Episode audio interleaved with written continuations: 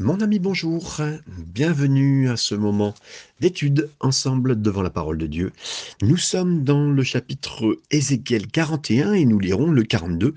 Alors on va arriver dans des chapitres euh, du, verset, du chapitre 41 à 48 sur le, le dernier temple, le nouveau temple, on va dire qu'on appellerait ça comme cela. Plusieurs interprétations sont possibles, mais euh, nous allons voir effectivement et les deux premières vont servir seulement, les deux chapitres vont n'être que des moments où on va avoir que des mesures, la mesure du nouveau temple. Alors c'est très très particulier, bien sûr, on fera une genre de bilan à la fin de ces deux chapitres et parler des généralités présentées. On n'aurait presque pas, d'abord pas envie de le lire quand on connaît. Quand on connaît pas, on trouve des choses, bien sûr, mais c'est euh, moins fort peut-être que d'habitude, mais qu'importe. Le Seigneur l'a placé. Il y a des choses qui sont cachées à ses yeux. Euh, deux pour nos yeux, pardon, pas à ses yeux jamais, mais à nos yeux pour nous. Mais le plus important, c'est que nous voulons nous dire, Seigneur, tu as mis euh, ces mesures, elles ont une importance capitale. Alors, voilà, le temple en général, c'est la première partie qu'on va voir. D'abord, les dimensions du sanctuaire, chapitre verset 1er à 4. Il me conduisit dans le temple, il mesura les poteaux, il y avait six coudées de largeur d'un côté et six coudées de largeur de l'autre. Largeur de la tente, euh, la largeur de la porte était de 10 coudées. Il y avait 5 coudées d'un côté de la porte et 5 coudées de l'autre. Il mesura la longueur du temple, 40 coudées, et la largeur, 20 coudées. Puis il entra dans l'intérieur, il mesura les poteaux de la porte, 2 coudées, la porte, 6 coudées, et la largeur de la porte, 7 coudées. Il mesura une longueur de 20 coudées et une largeur de 20 coudées sur le devant du temple et il me dit, c'est ici le lieu très saint. On l'avait déjà vu puisque le chapitre 40 euh, était déjà dans ces instants-là où Dieu avait montré, je vous ai dit tout à l'heure 41, mais c'est de 40 à 48 que sont bien sûr ces, ces chapitres sur le nouveau temple. Et là, on est maintenant dans le temple, c'est le temple en général, mais maintenant c'est les dimensions du sanctuaire. Euh, il m'a amené euh, dans le sanctuaire, hein, c'est ce qu'il dit, il me conduisit dans le temple. Et littéralement, c'est le sanctuaire, parce que Ézéchiel euh, était lui-même un prêtre. Il pouvait aller dans le sanctuaire. le lieu saint, avec son guide, qui était particulier. Et donc, c'est une vraie pièce, avec des dimensions d'espace réel. il nous est dit, il mesura les poteaux, quelque part, il est entré à l'intérieur. Hein, Ézéchiel euh, l'a fait. Euh, et puis, euh, il suivait son guide rayonnant, brillant. Et le lieu, bien sûr qu'ici on nous parle après, cette largeur dans laquelle il est rentré, il entra dans l'intérieur. Donc là, c'est vraiment dans l'intérieur. Et puis, il est dit ici, c'était ici le lieu très saint. Vous l'avez vu, c'est la fin du verset 4. Donc, Ézéchiel était un prêtre, mais pas le grand sacrificateur. C'est le grand sacrificateur qui, le seul, pouvait avoir accès au Saint des Saints.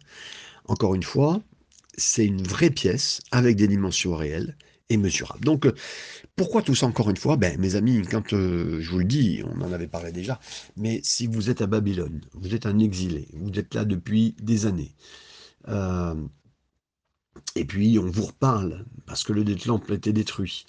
Euh, il est loin de chez vous, mais Dieu vous donne une espérance de revoir ce temple. Et en plus, vous explique les dimensions, mes amis, c'est et puis et des dimensions euh, plausibles. Donc oui, ça va le faire. C'est ce que Dieu va dire. C'est ce que oui, euh, tu peux avoir espérance. Dieu a préparé, mesuré, et il nous montre ces espaces prévus, et c'est ce qu'il va refaire. Verset 5 Les murs du temple avec leurs chambres leur ou leur chambre. Il mesura le mur de la maison, six coudées, la largeur des chambres latérales, tout autour de la maison. Quatre coudées, les chambres latérales étaient les unes à côté des autres, au nombre de trente. Il y avait trois étages. Elles entraient dans un mur construit pour ces chambres tout autour de la maison. Elles y étaient appuyées sans entrer dans le mur, même de la maison. Les chambres occupaient plus d'espace à mesure qu'elle s'élevait, et l'on allait en tournant, car on montait autour de la maison par un escalier tournant. Il y avait ainsi plus d'espace dans le haut de la maison et l'on montait de l'étage inférieur à l'étage supérieur par celui du milieu. Je considérais la hauteur autour de la maison, les chambres latérales, à partir de leur fondement, avaient une canne pleine, six grandes coudées. Le mur extérieur des chambres latérales avait une épaisseur de cinq coudées, l'espace libre entre les chambres latérales de la maison et les chambres autour de la maison avait une largeur de 20 coudées tout autour. L'entrée des chambres latérales donnait sur l'espace libre, une entrée au septentrion et une entrée au midi, et la largeur de l'espace libre était de 5 coudées tout autour. Voilà, donc ces chambres étaient latérales, euh, étaient euh, dans, ces espaces. dans le cadre du bâtiment du temple, il y avait un arrangement de chambres et de pièces. Euh, c'était, et en plus sur trois niveaux. Hein, c'est trois espaces, trois niveaux. La description de ces chambres latérales, elle va de, du verset 5 à 11. C'est difficile à suivre. C'est probablement été euh, utilisé pour stocker aussi les dons, les dîmes, les diverses vases utilisés dans le temple, toutes les, pièces utilisées, hein, enfin en tout cas, euh, voilà. Euh, et on retrouve ça, par exemple, et demi, chapitre 13, verset 5, verset 9, verset 12. C'est Wright qui en a fait, bien sûr, la découverte dans la Bible. Euh, vous savez, là, c'est assez facile parce qu'aujourd'hui, on a des concordances, on a tout cela. Euh, les premiers qui ont découvert les choses sans connaître et sans avoir les concordances, c'était des gens, euh, c'est pour ça que c'est cité, je vous cite Wright, c'est les premiers qui ont découvert les concordances, c'est-à-dire de retrouver les choses eux-mêmes en étudiant la Bible. fallait le faire, mes amis, parce que c'était vraiment particulier. Aujourd'hui, on aurait même euh, des intelligences ou des ordinateurs qui nous permettent de retrouver le mot et l'explication, mais voilà, c'est quelque chose de fastidieux à faire. L'épaisseur des parois extérieures des chambres latérales était de 5 cubes, donc les murs du bâtiment et du temple étaient épais, sécurisés, on pourrait dire même comme ça ressemblerait à un blocos. Ézéchiel n'a pas vu un bâtiment spirituel, mais une structure soigneusement conçue et fortement euh, construite, vraiment un, meuble, un immeuble très fort euh, placé là. Et donc, le côté massif des murs est remarquable. Les murs intérieurs et extérieurs sont plus épais que la largeur des pièces. Vous avez compris, hein? Les murs euh, intérieurs et extérieurs sont plus épais. Donc il y a un genre de protection intérieure-extérieure euh, voilà, des pièces. Non pas que, et c'est Bloch dit, non pas qu'il y en a besoin, mais ça parle beaucoup de la sécurité, alors qu'on n'aurait jamais fait ça. Hein. Nous, un mur euh, épais, non. Il y a, peut-être 10, 20 cm. je suis allé, j'ai vécu en Allemagne, j'ai vu où vous allez en Suisse, on a des murs très très épais, euh, voilà, très très forts, mais jamais comme ça. Verset 12. Le bâtiment qui était euh, devant la place vide du côté de l'Occident avait une largeur de 70 coudées, un mur de 5 coudées d'épaisseur tout autour et une largeur de 90 coudées. Donc là, le bâtiment qui faisait face à côté ouest du complexe, du temple, n'avait pas de porte. Et le bâtiment se trouve à son extrémité ouest. Et puis il nous a dit 5, 5 cubes d'épaisseur. Il s'agissait d'un bâtiment substantiel avec des dimensions réelles et mesurables. pareil, donc ça, ressemblait sûrement à ce qui avait été avant, donc on pouvait reconnaître, retrouver exactement ce que Dieu voulait avec des mesures précises. La caractéristique du temple, verset 13 à 17.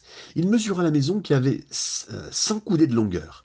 La place vide, le bâtiment et ses murs avaient une longueur de 100 coudées, la largeur de la face de la maison et de la place vide, du côté de l'Orient, était de 100 coudées. Il mesurait, mesura pardon, la longueur du bâtiment euh, devant la place vide, sur le derrière, et ces galeries, de chaque côté, il y avait cinq coudées. Le temple intérieur, les vestibules extérieurs, les seuils, les fenêtres grillées, les galeries du pourtour aux trois étages, en face des seuils, étaient recouverts de bois tout autour, depuis le sol jusqu'aux fenêtres fermées.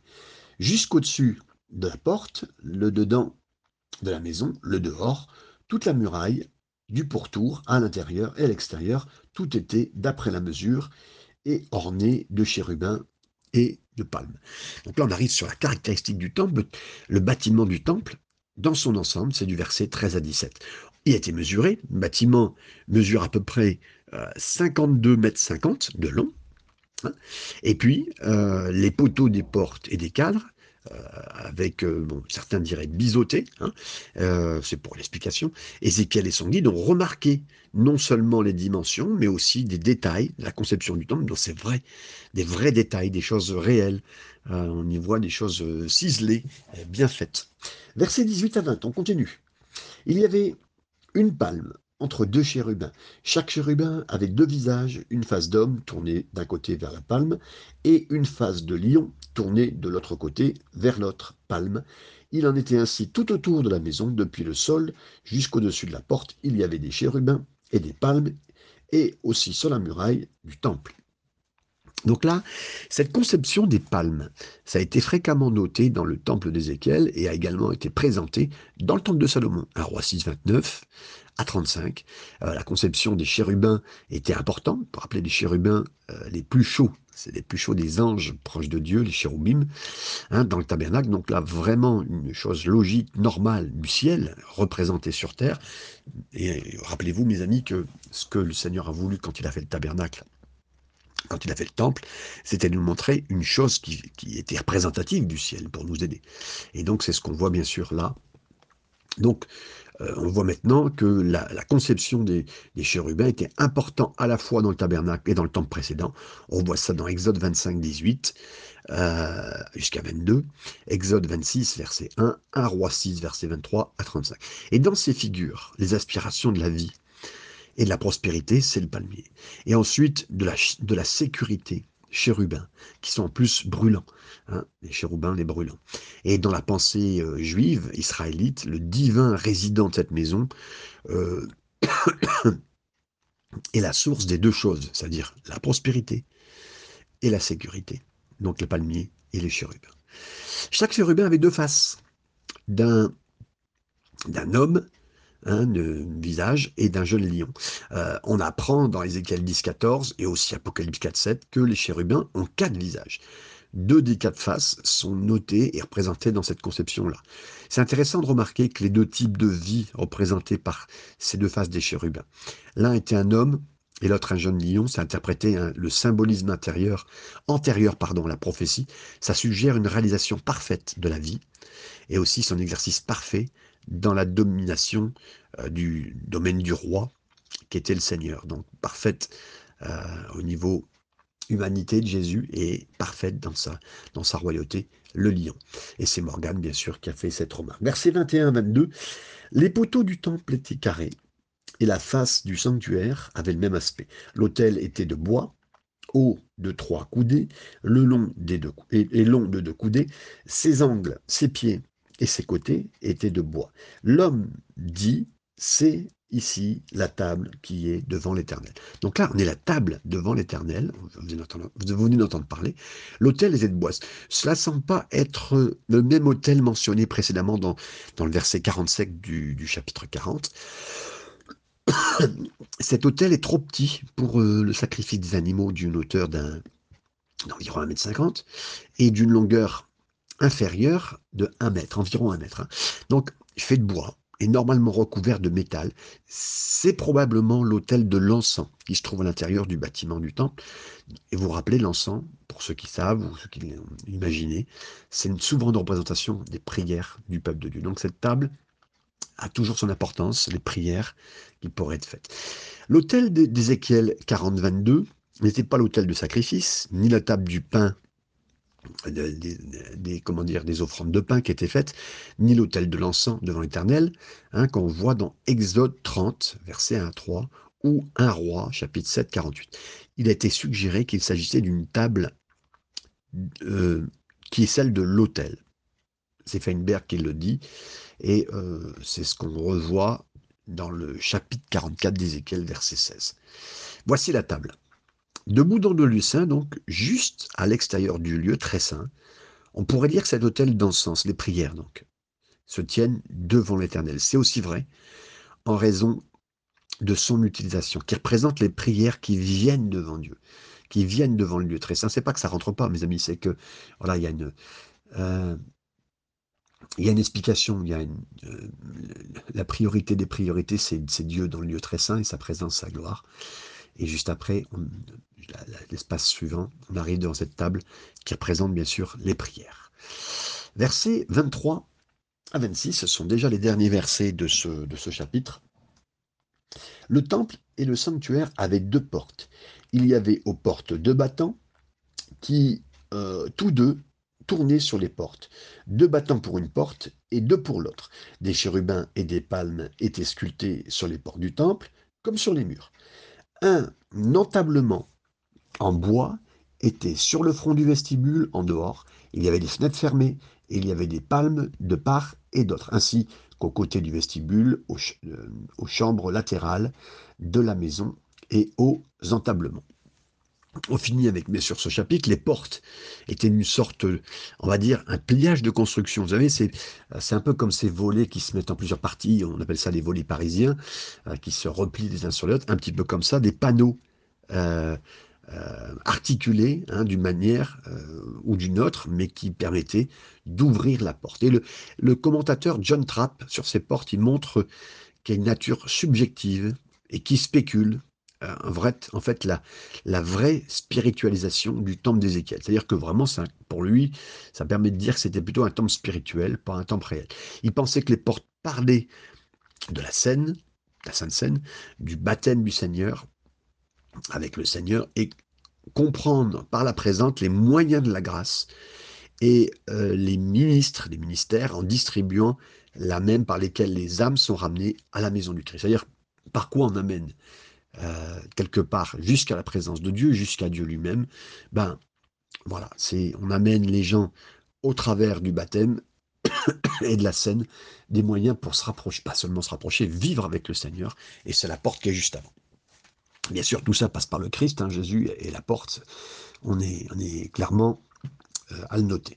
Ensuite, littéralement, une canopée en bois était à l'avant. Une fois de plus, la nature détaillée de cette description n'est euh, logique que si Ézéchiel a décrit un temple littéral qu'il a vu et matériel qui se tiendra un jour à Jérusalem. Lisons maintenant Ézéchiel 42. Ce chapitre 42, on va parler des chambres, entre guillemets, pour les prêtres, puisque euh, prêtres et le grand prêtre, ces chambres pour les prêtres, on va le voir, là du verset 1er à 9, chambres supérieures et inférieures, puisqu'il y avait plusieurs niveaux. Il me fit sortir vers les parvis extérieurs du côté du septentrion, donc le nord, et il me conduisit aux chambres qui étaient vis-à-vis de la place vide et vis-à-vis -vis du bâtiment au septentrion. Sur la face où se trouvait la porte septentrionale, il y avait une longueur de 100 coudées, la largeur de 50, était de 50 coudées, c'était vis-à-vis des 20 coudées du parvis extérieur et vis-à-vis du, pavé du parvis extérieur, là où se trouvaient les galeries des trois étages. Devant les chambres, il y avait une allée large de 10 coudées et une voie d'une coudée, leur porte donnée au septentrion. Je vous rappelle que pour être certain, je, lis toujours la, version euh, Louis II, je ne rentre pas dans les détails de, changement de, version euh, spécifiquement, mais j'étudie plus le texte avec vous euh, plutôt que des versions un petit peu plus précises si on les change. Les chambres supérieures étaient plus étroites que les inférieures et que celles du milieu du bâtiment parce que les galeries leur ôtaient de la place. Jusqu'au verset 9, on va dire. Hein. Il y avait trois étages, mais il n'y avait point de colonnes comme les colonnes du parvis. C'est pourquoi à partir du sol, les chambres du haut étaient plus étroites que celles du bas et du milieu. Le mur extérieur, parallèle aux chambres, du côté du parvis extérieur, devant les chambres, avait 50 coudées de longueur, car la longueur des chambres, du côté du parvis extérieur, était de 50 coudées. Mais sur la face du temple, il y avait 100 coudées.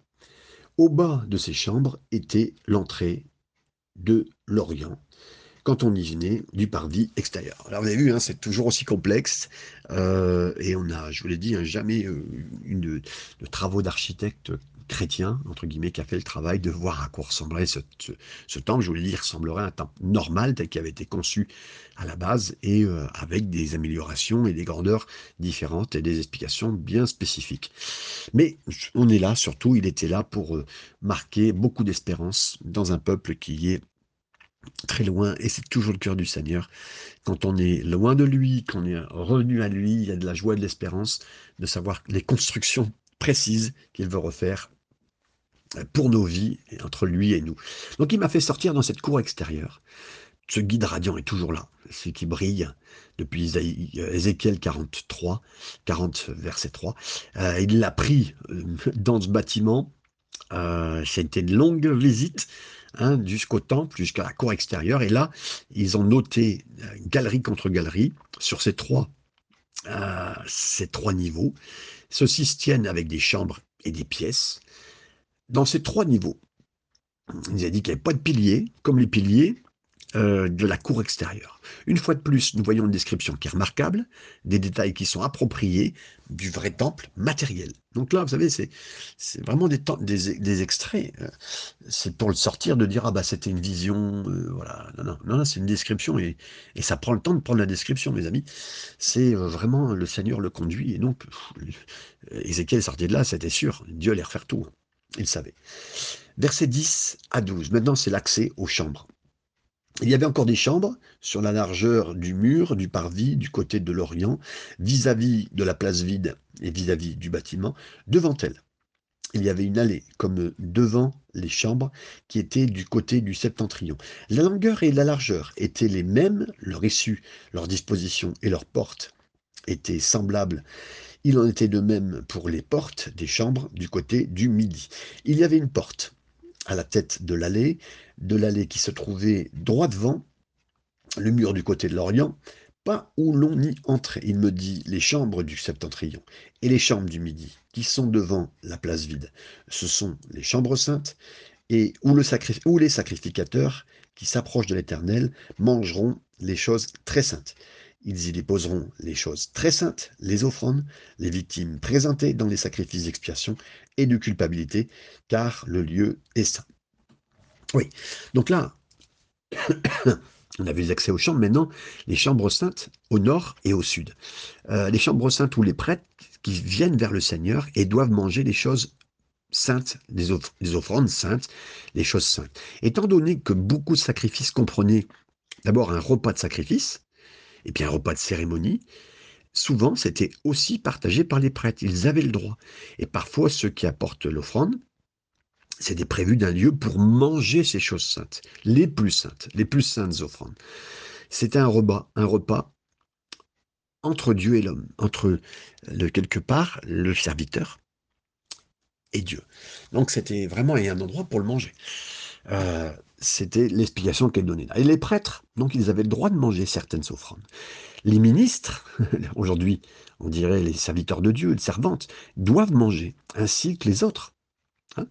Euh, ils ne sont pas du type euh, caméléon, hein, qui ne peuvent pas vivre dans l'air. Et le Seigneur, Seigneur Jésus, Christ, a ordonné que, comme ceux qui attendent l'autel sont participants à l'autel, que ceux qui prêchent l'évangile vivent de l'évangile. 1 Corinthiens, chapitre 9, verset 13 à 14, cette trappe qu'il a, d'abord signalée. Et oui, mes amis, Dieu se, soutient serviteur. Et là, j'aimerais redire, mon frère, ma sœur, toi qui sers, le Seigneur ne pense pas qu'est-ce que j'aurai demain? Le Seigneur aura toujours, toujours euh, eu égard à nous au serviteur. C'est lui le patron, c'est lui le boss, c'est lui qui rémunère. Euh, il y aura une rémunération au ciel, de remerciement, mais on a, euh, il y aura du remerciement sur cette terre, c'est une autre chose, mais il y a aussi, entre guillemets, euh, une, récompense spéciale de soutien pour moi, pour vous, parce que nous servons le Seigneur. Et c'est toujours ça qui est extraordinaire, mes amis, je le vois à tous les jours de ma vie. je pourrais vous partager euh, comment euh, des fois il y, a une, il y a un don spécial qui m'est fait euh, à mon travail, quelqu'un qui me donne pour mon travail, mais c'est du Seigneur pour moi. comment quelqu'un en dehors du travail, j'ai des, frères et sœurs qui ont à cœur de m'aider, et je leur remercie, euh, et, je l'ai vu, des fois c'était des noms tout simples, des noms que, il n'y a rien, mais je veux dire, tout était béni hein, pour moi, mais euh, tout simple dans le sens où des fois une même une nourriture partagée, un repas partagé, invité, mais moi je le vois vraiment du Seigneur et des, beaucoup de gens, et, et je remercie, je peux vous dire, donc je n'ai jamais, jamais, même en tant que serviteur qui est plus à plein temps, euh, je vois encore la main et la grâce du Seigneur. Et mes amis, quand j'étais à plein temps, je voyais euh, aussi différemment et encore plus fort sa présence. Et qu'importe, le Seigneur est bon, qui, qui que ce soit que vous êtes, quelconque serviteur, Seigneur s'en occupe bien et c'est important que je fasse le point avec vous. L'offrande, L'offrande des céréales, c'était la minia. Ça présentait un don de, comment dire, euh, de céréales qui était fait, euh, un hommage à Dieu hein, qui était fait, constitué par de grains ou de la farine. Cette offrande-là, elle pouvait être complètement brûlée sur l'autel, sur un des autels. Les parties de celui-ci pouvaient être réservées aussi aux prêtres. On le, signale, c'est Bloch qui le dit. Donc euh, voilà, mes amis, merci Seigneur. Seigneur, reçoit la fleur de la farine, la fleur des ressources chacun. Euh, les temples étaient beaucoup plus grands parce qu'ils stockaient beaucoup de choses qui étaient données. Et voilà. Et puis là, ils poseront les plus saintes offrandes. Euh, quand le grain et les animaux étaient amenés pour le sacrifice, ils pouvaient être même stockés dans ces chambres. donc le nombre de chambres qui étaient là, un tel espace de stockage, il abritait des équipements de, pour les rites, des dons qui étaient donnés, des revenus pris euh, par le temple, étant donné que les revenus n'étaient pas en argent, mais en nature. Euh, euh, comprenez bien une chose, hein, vous dire, ah ben non, on ne peut plus faire ça. Écoutez, c'est parce qu'effectivement, l'argent était moins courant qu'aujourd'hui. Euh, l'argent aujourd'hui, les billets, les, les, pièces, hein, c'est beaucoup plus courant, même si on passe de plus en plus au numérique, voire au bitcoin. Mais je veux dire, voilà, c'était c'était beaucoup plus simple et tout était monnayé, entre guillemets, par des sacs de grains, des amphores d'huile, du, vin, du vin spécifique, sans parler d'autres types de marchandises qui ont trouvé leur chemin dans le main des prêtres, c'est euh, Bloch qui le dit. Donc oui, les richesses étaient vraiment, et on n'oubliait rien du tout de ce qu'on gagnait euh, pour donner au Seigneur. Donc là, et après, ils essaient, ils laissaient leurs vêtements dans lesquels ils exerçaient. Les chambres de stockage étaient également aussi pour les, les, vêtements saints portés par les prêtres pendant qu'ils servaient. Et lorsque les fonctions étaient accomplies, ils mettaient, euh, ils mettaient leur autre vêtement pour sortir parmi le peuple. Et mes amis, je, vois, euh, non pas que nous sommes, euh, on ne voudra jamais jouer l'hypocrite, mais c'est important, effectivement. Alors, je parle même pas du vêtement, mais je parle vraiment, voilà, quand en ce moment-là, il y, a, un moment pour tout, il y a un moment pour servir, euh, il y a un moment pour se reposer, même avec le Seigneur. Il a dit, venez à part, reposez-vous s'il y avait besoin. On, retire ce vêtement. Et, Seigneur, c'est notre humanité. Hein, mais, vraiment là, quand on, on, sert le Seigneur, j'entends des serviteurs de Dieu me parler, des pasteurs, euh, fatigués avec les réunions, avec le suivi, avec les soins pastoraux, avec, euh, la, vision, avec les choses à mener. Voilà. Et quelqu'un dira, c'est les prêtres doivent porter des vêtements spéciaux lorsqu'ils fonctionnent comme prêtres dans le temple, Ézéchiel 42, 14. Et Dieu et l'homme sont séparés. Et, jusqu'au temps du Christ, seule une classe privilégiée pouvait servir dans le temple. Les vêtements parlaient de la séparation à Dieu, de la saleté, de la poussière et de la vie ordinaire, comme le dit le. Et donc, mes amis, oui, c'est important de, souligner à ces instants aussi tout ce qui était vu dans ces instants de cette séparation.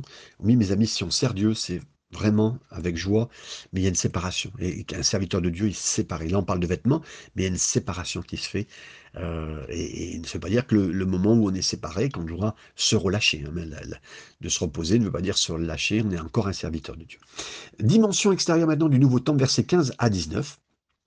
Lorsqu'il eut achevé de mesurer les mesures extérieures, il me fit sortir par la porte qui était du côté de l'Orient, et il mesura l'enceinte tout autour. Il mesura à côté de l'Orient, avec la canne qui servait de mesure, et il y avait tout autour 500 cannes. Il mesura le côté du septentrion avec la canne qui servait de mesure, et il y avait tout autour 500 cannes. Il mesura le côté du midi avec la canne qui servait de mesure, et il y avait 500 cannes. Il se tourna du côté de l'Occident, mesura 500 cannes avec la canne qui servait de mesure, il mesura des quatre côtés le mur formant l'enceinte, et de la maison, la longueur était de 500 cannes et la largeur de 500 cannes. Ce mur marqué à la séparation entre le saint et le profane. Euh, j'étais trop loin, il fallait que je lise qu'au verset 19, mais bon, lisons d'abord tout ça et comprenons, il mesura. Avec cette tige, euh, après la visite générale à travers tout ce complexe du temple, le guide maintenant, il a terminé, et il donne une perspective globale du complexe du temple. Là, c'est pas le temple seulement, mais le complexe, c'est-à-dire le, les parvis, les parvis extérieurs. Et ils avaient les mêmes mesures que chaque côté. 500 euh, cannes, hein, 500 cannes par 500 cannes, c'est une grande zone, beaucoup plus grande que le mont actuel du temple. Hein. Euh, y a, Alors, il y a un petit soutien à cette approche. Il est mieux compris que ça reflète une géographie transformée, parce que si on essaye d'appliquer aujourd'hui à là où c'était Jérusalem et la terre d'Israël, c'est plutôt l'âge millénaire. Donc il y aura vraiment une transformation, surtout que sachez une chose, vous le savez pour ceux qui le savent un petit peu, euh, au moment du retour de Jésus, quand il pose les pieds euh, sur le, euh, le, ce mont Sémané, il pose ses pieds, le mont va se séparer en deux, il va y avoir des changements euh, géographiques, géo, euh, géologiques, on va dire aussi comme ça. Donc ce mur a été pour former un carré qui, vaut aujourd'hui, qui a été calculé, on va dire 2,56 km. On n'est pas sur 2500 mètres, 2,56 km. Et puis, le terrain complet, 256 hectares. Donc rappelez-vous, un hectare, je crois que c'est 10 000 mètres carrés. Donc on est euh, sur, euh, donc, si je le dis bien, 2 560 000 mètres carrés. Voilà, donc la zone entière était beaucoup trop grande pour le mont Morija actuellement où se trouvaient les temples de Salomon, Zérobabel, et le schéma il nécessite un grand changement dans la topographie du terrain qui va se produire, comme le dit par exemple Zacharie 14, verset 9 à 11, le moment même où Ézéchiel était en vue, c'est Feinberg qui le rappelle. Et certains soutiennent qu'une zone de 500 euh, de ces 500 tiges, hein, carrés entre guillemets, euh, serait trop grande et ne correspondrait pas à la topologie ni la topographie. Mais voilà, donc euh, il n'y aura, plus, il y aura pas de cours des gentils avec une, avec une paroisse séparant euh, comme, il y avait, parce que, comme le dit Ephésiens 2.14, il n'y a, ben, a plus non plus de tribunal des femmes, parce qu'il y avait un moment une cour des femmes, pardon, pas tribunal, mais ce que je pense au mot cour, euh, c'est pas cour, c'est courte en anglais qui veut dire tribunal. dans le temple millénaire, le désir de notre Seigneur sera d'accomplir que sa maison soit une maison de prière pour tous les hommes, pour toutes les femmes et de toutes les nations. Marc 11, 17, Isaïe 56, 7, euh, Jérémie 7, verset 11, et c'est Webbs qui le dit. Le verset 20 qu'on a lu en simple pour finir, euh, le lecteur, il observera que le mot cube ici est en italique, ça indique qu'il n'est pas dans le, dans le manuscrit hébreu, mais les traducteurs l'ont rajouté parce que 500 euh, mieux se connecte avec les 500 mentionnés dans les versets précédents. Donc le, but autour de l'enceinte du temple, c'était de communiquer le principe de la sainteté de Dieu, de la séparation communément, hein, de séparation. Dieu est vraiment séparé de nous, c'est-à-dire que nous on cherche, mais on est vraiment loin de lui. dans la réalité, hein, je veux dire, on est séparé de lui. C'est vraiment autre chose que nous. On pense à la bonté, mais c'est bien séparé. C'est ça la sainteté. C'est c'est au-delà. Il n'y a, vraiment rien à voir. Voilà, c'est notre, capacité, notre, notre corps, qui on est, nous donne d'être loin de lui. Il y a une séparation. Et ce mur montre cette séparation. Pour séparer les zones saintes du commun. Le but de ce mur, au-dessus des enceintes du temple, c'était de communiquer le principe de cette sainteté, tel qu'il est séparé de ce qui est. Et Ézéchiel 42.20 se termine avec cette note expliquant les fonctions de son mur, ils sont pas construits pour garder les forces ennemies hein, dehors, ces forces sont autant des ennemis humains d'Israël, mais pour protéger le caractère sacré de la zone, la position du toucher, la pollution du toucher commun, et pour empêcher la contagion, la sainteté de toucher le peuple, c'est Bloch qui le dit. Je finirai avec une, une grande mention. Ces chapitres 41-42, ils poursuivent vraiment la description du temple. Et vous remarquez quelque chose Premièrement, d'abord les omissions. Il n'y a pas de, de voile, par exemple, dans le temple millénaire, millénium. Car lorsque Jésus est mort, mes amis, le voile s'est vraiment déchiré. C'est vraiment le signe que le chemin était ouvert pour nous entrer dans sa présence. Donc entrez, mes amis, entrons, parce que c'est cela. Et ça le sera toujours. Et bien sûr, dans le temple du millénium, entre guillemets, on pourra y rentrer, bien sûr, parce que Jésus a fait le travail. Auparavant aussi, à l'Ancien Testament, ce voile empêchait les gens d'entrer dans la présence de Dieu et de connaître sa gloire. Euh, ce n'est que le jour des expiations. Yom Kippour, vous vous rappelez hein, que le temple, euh, on pouvait venir, mais seulement le grand prêtre, le grand sacrificateur pouvait traverser le voile pour entrer dans le Saint des Saints et y voir et expérimenter surtout la gloire visible de Dieu. Mais s'il n'était complètement pas purifié, il pourrait mourir, même en présence de Dieu. Donc, une seule fois par an, une personne pouvait entrer, et seulement si elle était correctement purifiée. Mais quand Jésus mourut, le voile fut déchiré du haut en bas, signe que tout le monde était le bienvenu. Le prix a été payé, les péchés passés, présents, futurs ont disparu, mes amis, et on est pardonné. Il n'y a plus de barrière, il n'y a pas non plus, vous l'avez vu, de table de pain de proposition. dans le temple de Millénium, car Jésus, c'est lui, le pain de vie, sera également à Jérusalem en ce moment-là. Donc il n'y a pas de chandelier d'or non plus car il nous est dit que dans Ézéchiel que sa gloire remplira le monde entier. L'ensemble du lieu brillera, il n'y aura donc pas besoin de lumière artificielle, euh, il n'y a pas d'arche d'alliance, de l'alliance. La gloire du Seigneur qui avait habité dans l'arche, quelque part par la présence de l'arche, ben, remplira toute la terre sans se limiter à ce petit espace. Quoi que nous construisons, mes amis, que nous construisons des familles avec des ministères, des relations, des occupations, faites-le selon le modèle. Ça veut dire, le Seigneur ne dit pas euh, fais ce que tu veux. Non, non, il donne des instructions précises sur la façon dont les choses doivent être faites, très détaillées. Euh, c'est c'est mon travail de rechercher les Écritures concernant tout projet que j'entreprends en disant, Seigneur, j'ai besoin de connaître chaque détail de ce que tu dis pour que cela puisse être bien fait. Donc faites toutes choses selon le modèle. Ne lésinez pas sur les raccourcis, ces mesures ont été données de manière très précise. Et la dernière chose que je voulais ressouligner avec vous, c'est ce verset 13 et 14 du, chapitre 42. On a vu que les prêtres ne devaient pas porter leurs vêtements sacrés parmi le peuple. Je crois que ça parle de l'humilité. Quand que nous voyons pas plus clairement euh, que chez notre grand souverain sacrificateur. Jésus qui s'est humilié, qui a pris la forme d'un homme, Philippiens 2. L'homme est si enclin à juger par l'apparence extérieure qu'il est tentant d'afficher, entre guillemets, sa spiritualité par tous les moyens possibles. Mais le vrai prêtre, le vrai comprend que les vêtements que nous devons porter ne sont pas ceux de l'autorité religieuse. Nous devons plutôt faire preuve de miséricorde, mes amis, de bonté, d'humilité, de douceur et de longanimité. Colossiens 3.12. Voilà, soyez bénis avec cette étude qu'on a fait. On essaie de faire 41-42 ensemble avec des mesures complètes sur ce temple que Ézéchiel a vraiment vu et qui est un encouragement à tous ceux qui sont en exil et tous ceux qui l'étaient réellement à cette époque.